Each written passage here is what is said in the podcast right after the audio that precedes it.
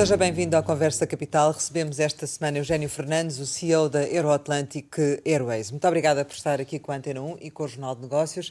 Como sempre acontece, começo por lhe perguntar o que é para si neste momento capital em Portugal.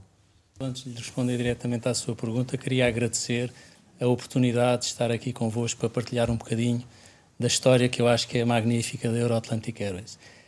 Para mim, neste momento, o que é capital é que haja bom senso. Bom senso transversal à sociedade, bom senso transversal a todos os decisores, desde a esfera privada à esfera pública, essencialmente para que os esforços que são exigidos e a partilha de recursos que vão existir para as várias instituições, empresas, etc., sejam feitas da, da, da melhor forma. E para mim, se não houver bom senso, uh, isso não vai ser bem aplicado. Por isso, para mim, o que é capital é que haja bom senso em todos nós. Já vamos ter a oportunidade de ver se a sua opinião sobre a aplicação desse bom senso às diferentes áreas que enumerou, mas eh, relativamente à, à uh, foi fundada em 93 e, tal como outras companhias aéreas, também está a sentir os impactos da, desta, desta pandemia. Vocês pararam 40%, 40 da frota, negociaram moratórias, uh, os voos regulares foram suspensos. Eh, mantiveram os trabalhadores em layoff e a retoma, eh, estando vocês no, no longo curso, eh, acaba por ser ainda um pouco mais lenta. Quanto é que perderam em comparação com o ano passado? Até agosto perdemos 63% em termos gerais, globais, e a previsão até ao final do ano será 70% do nosso volume de vendas.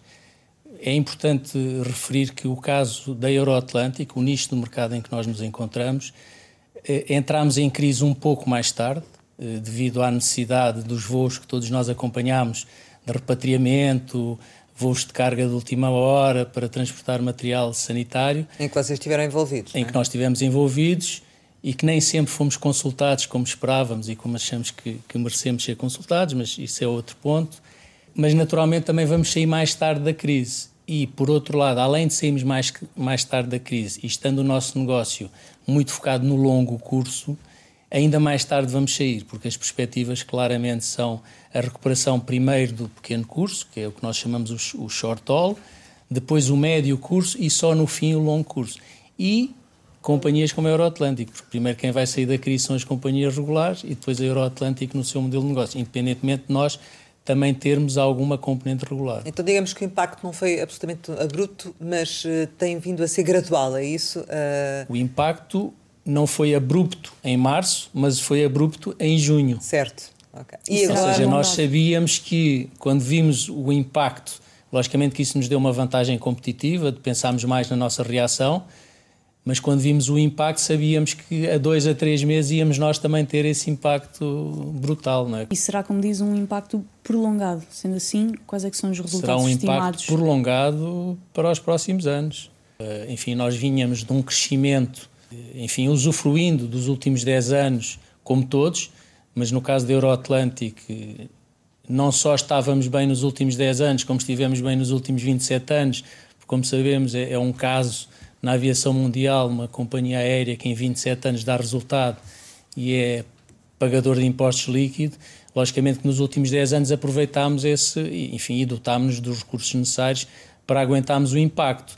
Agora, eh, este ano, claramente, como já referi, vamos ter uma redução eh, no nosso volume de vendas de 70%, vamos ter eh, resultados negativos, naturalmente, quer dizer, é impossível não ter resultados negativos, e, e, não esperamos que nos próximos dois, três anos haja de facto uma recuperação para nós podermos respirar com alguma tranquilidade. Seguindo também, continuar... no fundo, a lógica mundial nesse, nesse sentido, qual é a, a estratégia que têm para ultrapassar a, esta crise? Primeiro, digo-lhe que a estratégia é trabalho, trabalho, trabalho, sacrifício, sacrifício, sacrifício e, de facto, uma gestão muito cautelosa, muito minuciosa, muito sacrifícios, focada... quais é que vão ser? Sacrifícios. Então, os sacrifícios passam por, logo, em primeiro lugar, pelas pessoas, não é? Todos nós.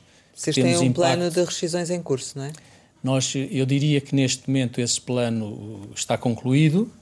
Uh, uh, as rescisões ou as, os acordos que fizemos abrangeu basicamente 10% do nosso, do nosso staff enfim, fixo, vamos Isso assim quantas dizer. Pessoas, quantas pessoas é que saíram? Chegámos a acordo na casa das 40 pessoas. E era esse o vosso objetivo? Neste momento é esse o objetivo, não é? Claro que depois, como todas as companhias, não só nós, temos uma série de outros contratos, a prazo, a termo, etc. Mas do, do e esses da vão componente ser fixa, ou não? Alguns, claramente que sim, até porque temos, nós temos, eh, principalmente na parte técnica, muitas pessoas que são a termo, mas têm responsabilidades, inclusive até perante a nossa autoridade de aviação civil, e por isso são pessoas que têm contratos a termos e, e naturalmente têm que ser renovados. Alguns não serão, porque, como nós imaginando, havendo uma redução da atividade grande, há áreas onde, onde não serão necessários tantos recursos, não é? Mas, naturalmente, quer dizer, o impacto nas pessoas não é igual ao impacto numa frota, não é? Que, Mas vai ficar que... uma empresa mais pequena, uma empresa diferente, ou não? Se estivermos a olhar para as pessoas e estivermos a olhar para o número de aviões que estão a voar, vai ficar mais pequena, mas vai manter toda a sua capacidade operacional, pronta para retomar rapidamente a atividade, porque uma das nossas visões, vamos assim dizer, é que quando houver um, uma, uma reabertura, quando houver uma oportunidade, aí vai entrar a grande valência da Euroatlântica, que é a nossa flexibilidade, que é a nossa adaptabilidade às crises, e estando nós, sendo nós pequeninos, e estando, é como se estivéssemos na, na, na na, na, meta, na meta, não, na, na, na linha de partida, não é? Estamos sim. ali sempre prontos para partir. E eu acredito que, mantendo sim uma estrutura mais pequena, uma empresa mais, mais, mais enxuta, independentemente da Euroatlântico ter sido sempre ao longo destes anos uma empresa realmente uh, uh, fit, não é? Uma, uma empresa enxuta, vamos ser mais pequenos, mas vamos estar preparados para a qualquer momento arrancarmos e apoiarmos quem precisar de nós. Mas para manterem essa capacidade têm de manter força de trabalho. Qual é que vai ser a vossa estratégia? Vão contratar novos uh, uh, trabalhadores, mas com condições diferentes, com contratos a termo, com salários mais baixos? O que é que vai acontecer? Olha, uma das estratégias uh, passa essencialmente por manter a proficiência das pessoas, mesmo não estando vinculadas em termos contratuais com, com a empresa. E isso passa muito pela parte técnica, não é? Ou seja, nós podemos não ter um piloto nos nossos quadros, mas mantemos as certificações válidas a parte dos simuladores. E por isso temos, podemos não ter as pessoas no nosso quadro, mas mantemos e fazemos esse esforço no treino para manter a proficiência, exatamente para quando houver um, um arranque, as pessoas poderem ingressar com uma forma facilidade. Porque, enfim, as pessoas não têm consciência, mas se formar um piloto demora, formar um técnico de manutenção ainda demora mais. E por isso nós não nos podemos dar ao luxo de não ter as pessoas, porque houve uma redução, e que essas pessoas percam a sua proficiência. E isso é uma preocupação que nós temos, é manter a proficiência mesmo daquelas pessoas eh, que não estão, que não, enfim, que não estão nos quadros, não é? E esse é um impacto que as grandes companhias podem ter, porque as grandes companhias, ao dispensar, enfim, eh, números que têm outra dimensão, todas essas pessoas, ao perderem a proficiência, as grandes companhias vão ter mais dificuldade em, em, recomeçar. E é um bocadinho aí que nós queremos acreditar que vamos fazer a diferença, como sempre fizemos até hoje, porque a Euroatlântica é uma empresa que se adapta às crises, a Euroatlântica é uma empresa que, que vai aproveitando as oportunidades e os espaços que, que, nos dão, porque sendo uma empresa privada e não tendo fundos de outras origens, temos que ganhar dinheiro ao fim do dia, não é? E, e razão porque somos rentáveis há 27 anos. E por isso temos de estar atentos às oportunidades e, e, e em relação aos trabalhadores, vocês recorreram ao layoff e a, a, vossa intenção também é recorrer agora ao mecanismo que vai substituir o layoff ou nem por isso? Sim, naturalmente nós temos que ir utilizando estes mecanismos, não é? Nós eh, entramos em layoff a, a 10 de abril, eh, utilizámos o layoff simplificado, naturalmente também utilizámos eh, o esta parte agora da recuperação, não tanto como recuperámos no passado, porque, eh, enfim, não têm consciência, mas a Euroatlantic, que tem duas operações regulares, uma para a Guiné-Bissau, em que é Euroatlântico 100%, e São Tomé, que é uma, é uma operação, eh, enfim, em parceria com a nossa associada STP, fomos os primeiros a começar a voar. Já retomaram muito antes, voos. Já retomámos, sim, sim. muito antes da nossa concorrência direta nessas rotas. E por isso, ao retomarmos essas duas rotas, fomos obrigados a, a aumentar ou a retirar pessoas do layoff, porque, como são mercados muito étnicos, é? São Tomé tem muito turismo, mas perdeu grande parte da, da massa crítica. Como são mercados muito étnicos, no momento em que abrimos a rota, a procura foi muito grande. E por isso, neste momento, tanto a nossa rota de São Tomé como a nossa rota de Bissau são rotas que estão equilibradas e tivemos que fazer um reforço porque a nossa loja na João 21 tinha centenas de pessoas à porta, como podem imaginar. Em relação à frota, vocês tinham dois aviões previstos para abril, 787, e, e estava previsto também a substituição uh, dos 767 pelos 787. Isso vai continuar ou não?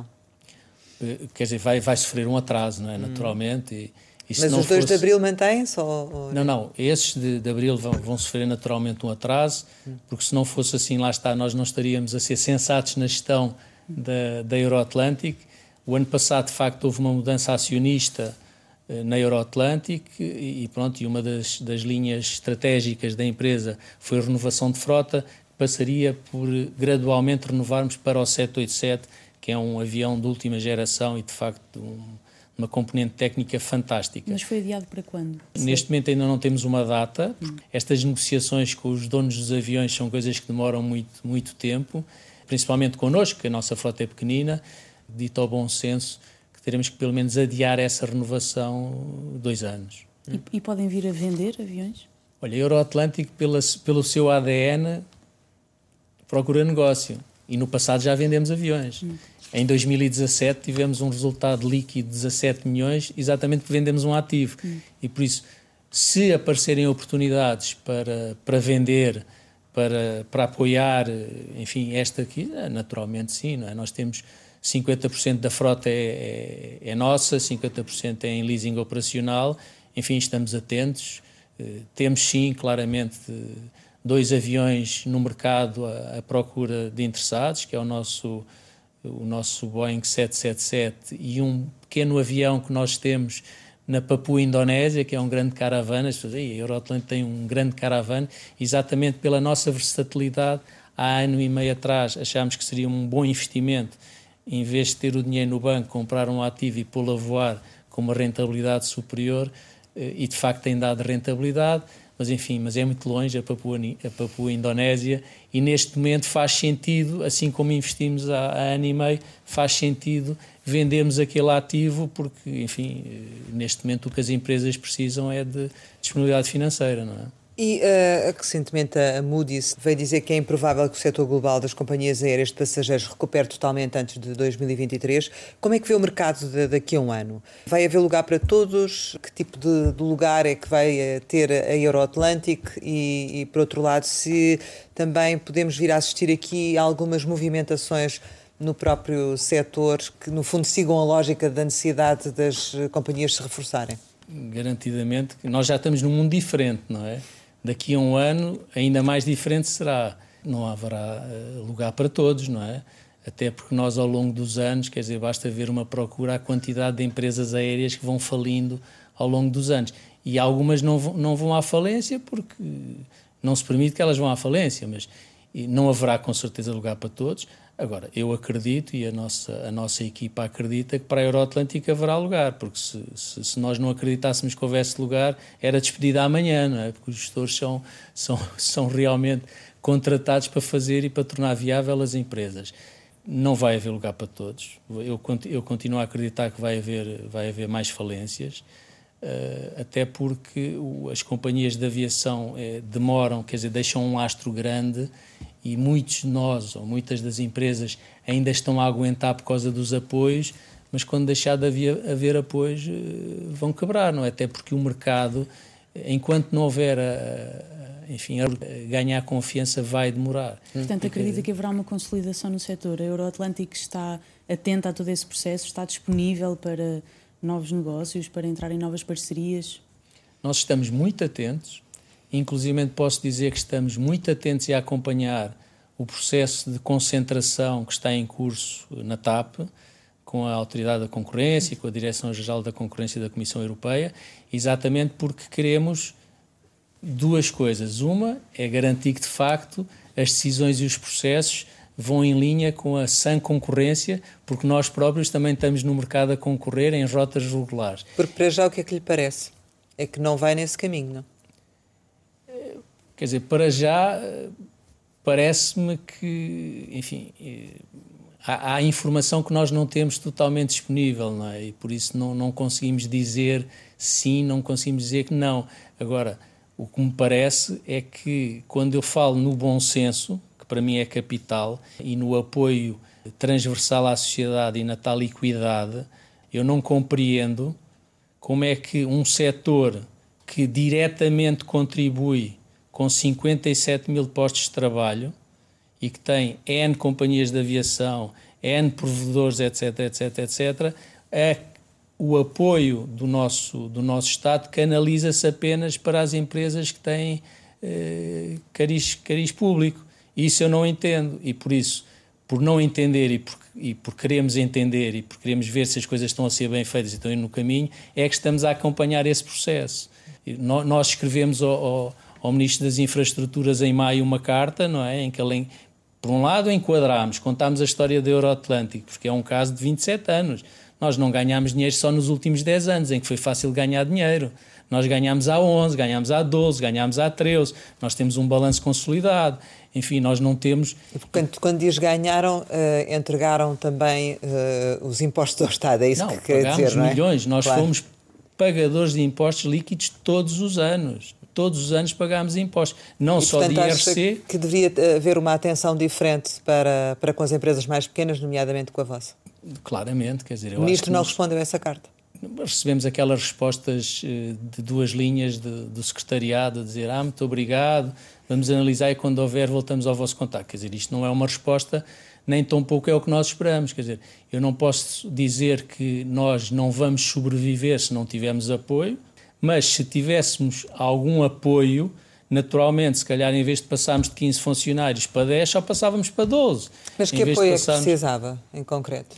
Não, os apoios que, enfim, que todos têm vindo a referir, que é o, a isenção das, das taxas sociais únicas, o, a flexibilização do layoff, que é uma coisa que, enfim, já está a ser anunciada, o, o aumento eh, do prazo para, para a recuperação dos, dos prejuízos, uh, a majoração naqueles custos mais relevantes uh, das companhias aéreas, em que claramente falo na parte das aeronaves e na parte da manutenção, enfim, todos esses impostos, nós fizemos uma conta redonda e daquela, daquele apoio que, que ao nosso, ao nosso governo, não, não, não solicitámos dinheiro, olha, passem-me um cheque de 10 milhões, não foi isso que nós Nós solicitámos apoio no desenrolar da atividade e chegámos a um valor que acho que era o razoável para nós, para de facto termos uma, uns próximos dois anos tranquilos, chegámos a um valor de 40 milhões.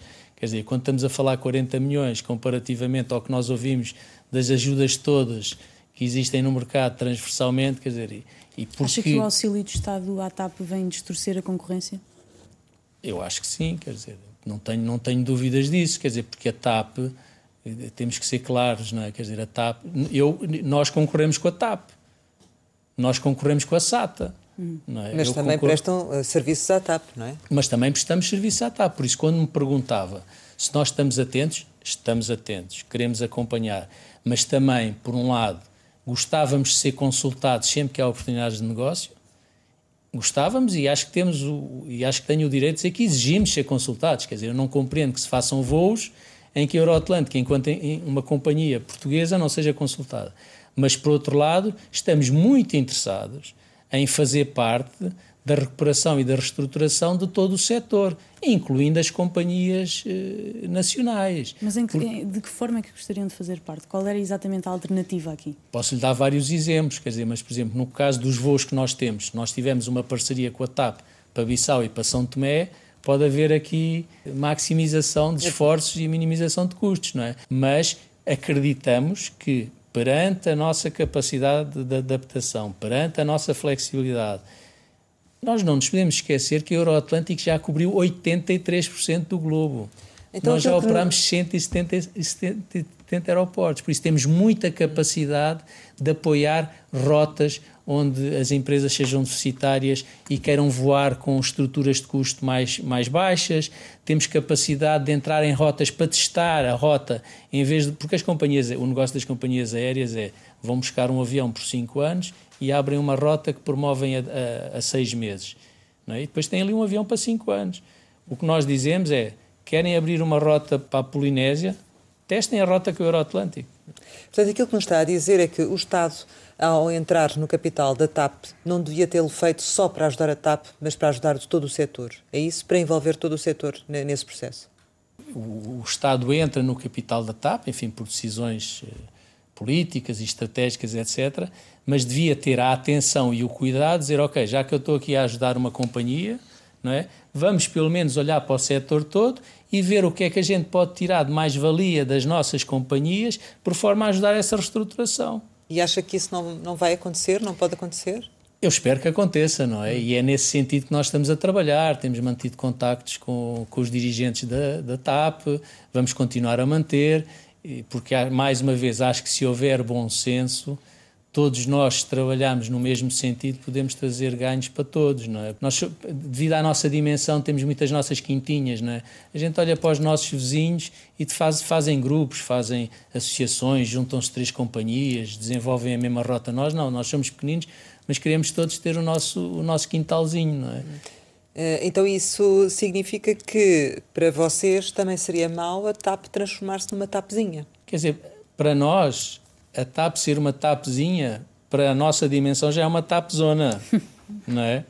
Por isso, o, o ser uma TAPzinha e, e, o de facto não precisar de apoio de terceiros, sim, para nós é mau, naturalmente, mas aí não podemos ser egoístas. Se for o melhor para a companhia, se for o melhor para o seu acionista, aí terá que ser uma decisão em consciência e sensata dos, dos decisores. Agora, eu acho que há sempre espaço, seja uma TAP muito grande, seja uma TAP média, seja uma TAPzinha, há sempre espaço. Nós operámos durante três anos a operação de Caracas da TAP, com sucesso. Nós já fizemos voos charters para a TAP. Quer que há um histórico de ligação. Há um histórico de ligação, não, não só como cliente, mas como fornecedor. A TAP aluga-nos hangar, a TAP faz-nos serviços de manutenção, a TAP faz-nos serviços de reconfiguração de aviões. E por isso, há aqui claramente. Mas neste uma... momento não há nada entre. Eh, não, neste momento a única coisa que há é como fornecedor. Não é? A TAP fornece-nos serviços na área da manutenção e engenharia. Como cliente, não, neste momento não há. Eh, tivemos até março, até o, o espaço aéreo ser fechado com Caracas, mas eu acredito, mesmo que a dimensão da TAP seja reduzida em grande, eu acredito que há áreas onde nós podemos, eh, nós podemos cooperar. E, tenho... Exatamente em que áreas? Que recuperação é que espera? Como é que essa evolução, aliás, como é que essa relação com a TAP vai evoluir? Isso, eu, eu diria que essencialmente nas rotas, não é? isto agora vai muito do, do, do desenho da operação que a TAP fizer, não é? De acordo com a sua capacidade de frota e também com a sua necessidade de custo para aquela rota. E se eles, se a TAP, agora sou eu a falar um bocadinho se a, se a TAP identificar uma rota que faz sentido continuar, mas que a sua estrutura de custo é muito elevada porque tem um avião uh, com uma hora de voo, não é? Porque é um avião completamente novo em termos de produção, pode fazer sentido olharem para o lado e dizer, olha, não será melhor afastar este e fazer isto com um parceiro, enfim. Uh, mas antes, antes de haver o tal plano de reestruturação, antes de haver a tal, uh, como dizem os nossos amigos brasileiros antes de haver a tal malha aérea, não é? é difícil ver onde é que podemos Portanto, claramente ainda, ainda não percebeu apoiar. se essa será também a lógica da TAP no futuro. Portanto, não, dos contactos que fizeram, ainda não percebeu se essa Não, será. a TAP é sempre muito... É, recebe-nos sempre muito bem, há uma relação boa, há uma relação cordial, mas é natural que nesta fase, enfim, não partilhem grande informação até, até terem um desenho feito, não é? Mas eu volto a acreditar que faz sentido haver aqui, porque, quer dizer, nós, nós somos o país que deve ter mais companhias do Estado, não é? Nós temos uma TAP, temos uma SATA, temos uma Portugália, temos, enfim, quer dizer, as companhias de Estado são para a nossa dimensão, não é? Fazia sentido haver aqui um, um, um pensamento estratégico mais, mais global e mais transversal, não é? Eh, pronto, sabemos que o que se discute à, à, à, volta da SATA Internacional, da TAP, a TAP opera, a SATA Internacional, enfim, por isso eu acho que se, se todos os intervenientes no setor fossem chamados de uma forma franca e aberta e, olha, vamos fazer um ao sábado, ao domingo, para não sermos interrompidos por telefones, vamos fazer aqui uma sessão de, de discussão aberta, o que é que um contribuiu, o que é eu acho é que isso é isso é que falta, quer dizer, todos nós estamos muito fechados nas nossas quintinhas, não partilhamos informação, não partilhamos ideias e por isso não não conseguimos melhorar este nosso setor. Mas não conseguindo esse apoio, qual é que é a consequência? Podem vir a ter de reforçar o capital? Poderemos ter que reforçar o capital, naturalmente, e, mas a gente acredita que vamos arranjar negócio e vamos sair da crise com, com mais negócio, não é? A questão do, do aeroporto do Montijo e os atrasos que se têm verificado, isso tem impacto também para, para vocês, ou não por isso, ou indiretamente? Olha, isso para nós é um assunto muito quente, muito interessante, porque há uns anos atrás fomos surpreendidos que não podíamos ter a nossa frota no aeroporto de Lisboa. E, e isso, na altura, trouxe-nos eh, custos elevadíssimos, porque cada vez que nós temos que posicionar um, um avião em Faro, são 20 mil euros de, de, custo.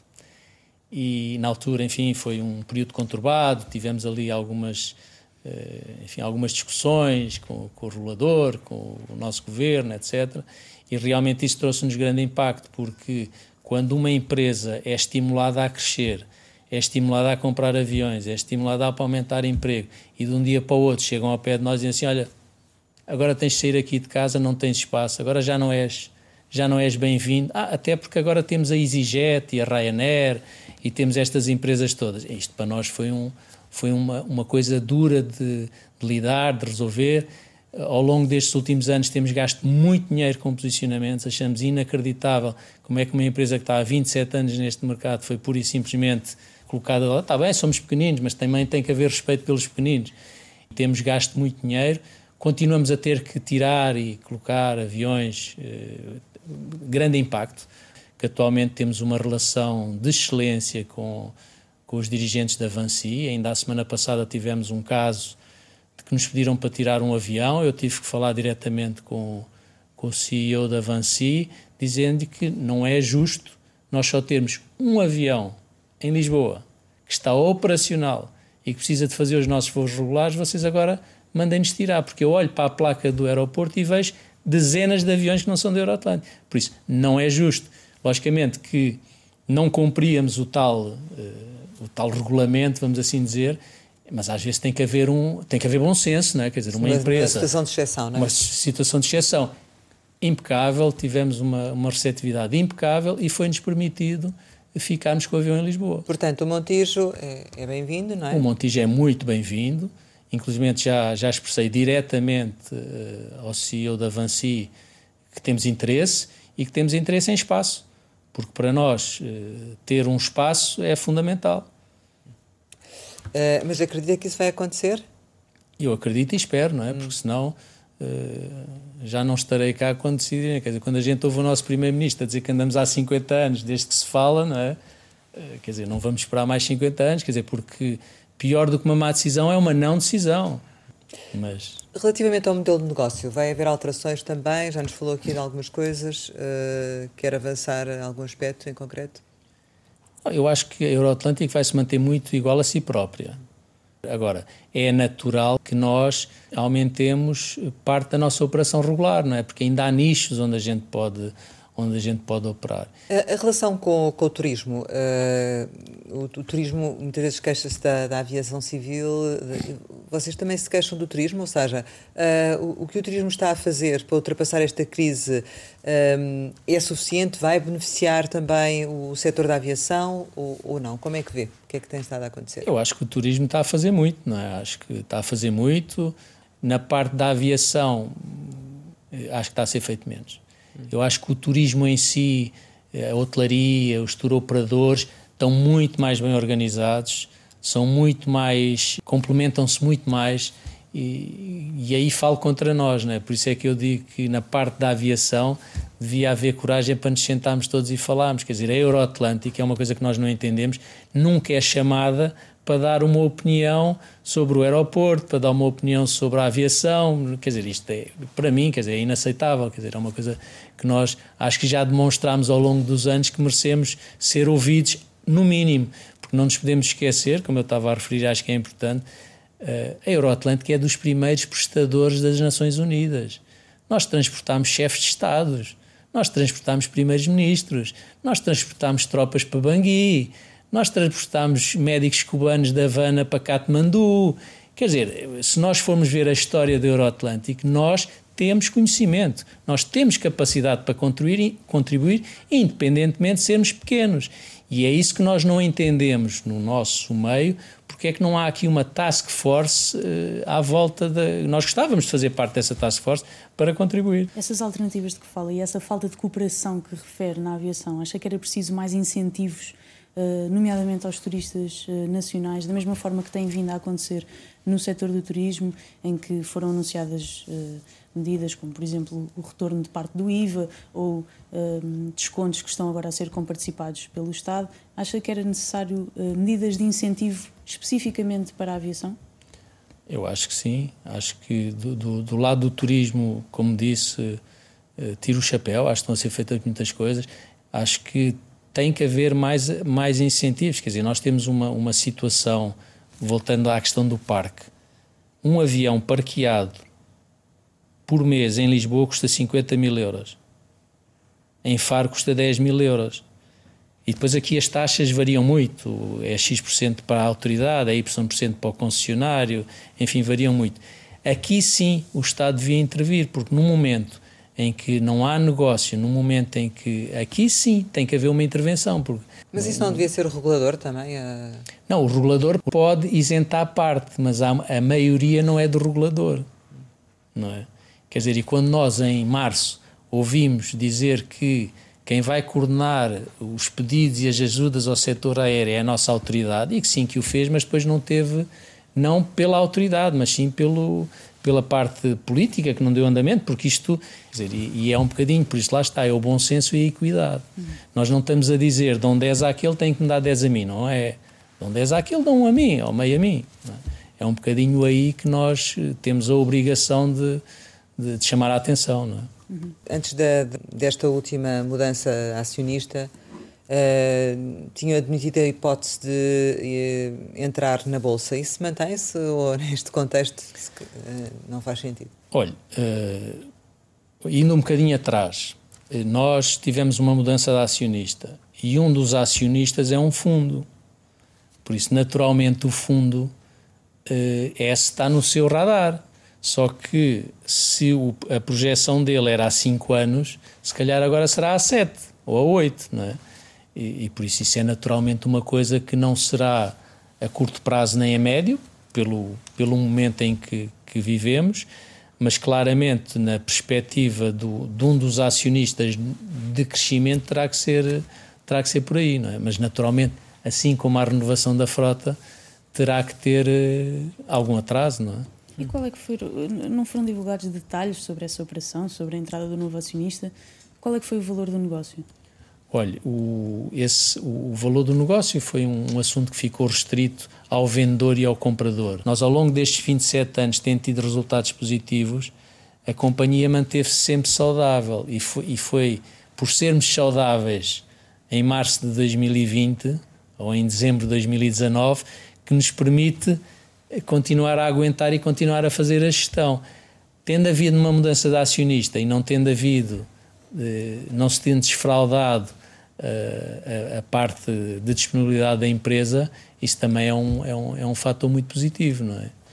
Estamos praticamente a terminarmos. Queria lhe perguntar quais são as suas expectativas. Já nos disse um pouco eh, ao longo desta conversa o que é que gostaria que acontecesse em matéria de apoio do Estado, mas em termos gerais, o que é que espera do próximo Orçamento do Estado e também do comportamento dos partidos com representação no, no Parlamento? Olha, eu, eu, espero acima de tudo, mais uma vez, que haja bom senso e que não se crie aqui uma crise, não é? Havendo uma crise é mau para todos, não é? e por isso eu espero que seja um orçamento equilibrado e que de facto contemple todas as áreas, principalmente os que mais trabalham, não é? E que a gente abandone um bocadinho aquela aquela ideia de dar a quem não trabalha, não é? E por isso espero que seja equilibrado, que haja consenso político, porque termos uma crise agora era o pior para nós, não é? E mais uma vez que olhem transversalmente para toda a sociedade. E, portanto, um orçamento também com menos carga fiscal, uh, eventualmente? Isso era fundamental, não é? Para, para incentivar, não é? Porque, como nós sabemos, a nossa carga fiscal é brutal. Quer dizer, eu uma vez a falar com um cliente sueco, a lamentar-me que pagava 50% de impostos, e ele disse: É pá, isso é pouco, eu pago 65%. Está bem, tu pagas 65%, mas não pagas nem o lápis da escola dos teus filhos. E eu pago 50%, e tenho que ter seguro de vida, tenho que ter seguro de saúde. E por isso é um bocadinho isso, não é? Quer dizer, que realmente a afetação seja, seja bem feita, não é? É por aí, não é? Em matéria de ambiente e sustentabilidade, o caminho que, que está a ser feito uh, sente-se também, revê-se nele ou não? Sim, eu revejo-me e, e inclusive a Europa é sempre pioneira nesses capítulos, não é? Hum. E nós, posso lhe dizer que já temos programas muito concretos por causa das emissões do CO2, já pagamos, já temos que pagar para ter cotas, Uh, e se aumentarmos a cota ainda temos uma, uma, uma, penalização e já temos que reverter isso no preço final ao, ao, cliente. E por isso eu acho que sim, é pena é que nem todos sejamos, uh, enfim, no, no, mesmo, no mesmo capítulo, mas acho que a Europa está sempre à frente nesse capítulo e muitas vezes prejudica os seus operadores relativamente aos outros operadores que ainda não estão tão evoluídos nesse, nesse, nessa política, não é? Mas ainda assim concorda com isso? Claramente. Chegamos ao final e, como habitualmente, gostamos lançar algumas palavras para uma resposta rápida. A primeira é Colégio Militar. O Colégio Militar faz parte da minha vida, é uma, foi um sacerdócio para mim e deu umas bases eh, pelas quais me rejo hoje em dia. Adorei, tenho recordações fantásticas e se tivesse filhos rapazes, tinha-os lá colocado. Claro que agora já podem entrar meninas, mas as minhas já são grandes e não as posso, mas foi uma escola para a vida. Universidade Católica? Olha, Universidade Católica foi uma experiência diferente. Tive que optar por uma universidade privada, porque na altura o Colégio Militar não tinha área económica. E foi uma experiência diferente, foi bom e deu-me um cartão de visita para a vida fantástico. 737? 737 foi dos primeiros aviões da Euroatlantic Airways. Pandemia? Pandemia foi um abrir de olhos para o, para o mundo em que vivemos. Carro elétrico? Acho que é importante todos pensarmos nisso. Já fizeram as contas de quanto tempo passam no vosso carro por mês? Eu já, 48 horas. Donald Trump? Eu, enfim, não posso dizer qual é a minha opinião, mas espero que não ganhe as eleições. Pedro Nuno Santos? Acho que não está preparado, pelo menos para o setor dos transportes. Cristiano Ronaldo? É um exemplo. Filhas? A minha vida. Amigo? Do Colégio Militar, António Coutinho e Paulo Marques. Pai? O meu pai, olha, até fiquei arrepiado. É, é, o, meu, é o meu guião da vida. Um homem que viveu em quatro continentes, uh, que tem uma experiência fantástica, 89 anos, com uma cabeça fantástica e, e é o meu guião. Ambição? Ter bom senso para ultrapassar esta, esta crise e conseguir uh, entregar a todos os, os meus colegas e à sociedade aquilo que eu tenho recebido até hoje, que me considero uma pessoa afortunada. Medo? Não, quer dizer, tenho, não tenho assim especialmente medo de, de nada. Tenho, às vezes tenho medo de falhar e de não conseguir entregar os resultados que esperam de mim. Portugal?